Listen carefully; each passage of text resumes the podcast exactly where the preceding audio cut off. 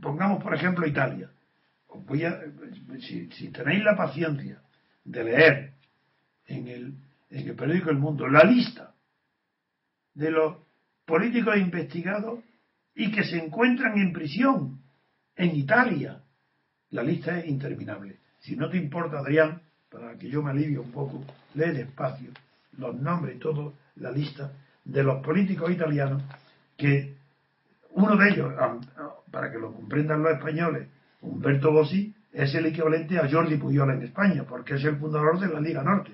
Y luego está Franco Forito, ex jefe del partido de Berlusconi en el Lazio, Roberto Formilloni, presidente de Lombardía y miembro del partido del Segundo Cavaliere, el senador Luigi Lusi, ex tesorero del partido de Centro La Margarita, y Vicencio Salvatore Mauricio, del partido La Italia de los Valores. Si os dais cuenta, oyentes, de lo que significa que no haya democracia. En Italia no hay. ¿Y sabéis a quién copió, copiaron los padres de la patria española cuando hicieron la constitución? A Italia. Y en una parte menor a Alemania. Pero no se inspiraron para nada en Francia, que es donde menos corrupción hay en, en Europa comparado con los países latinos, dentro de los países latinos. Pues no, en Francia no.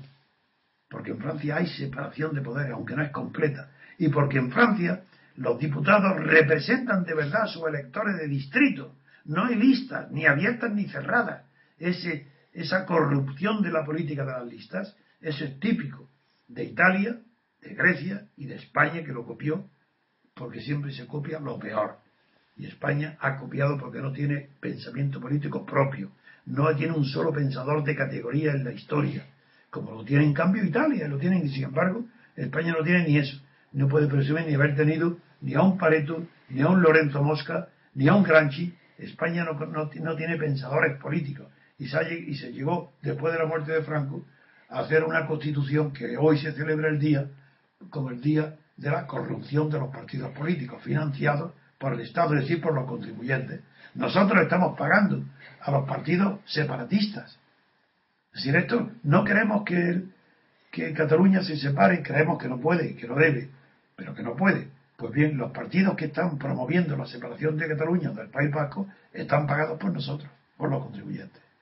Esa es la aberración de la Constitución que hoy se celebra.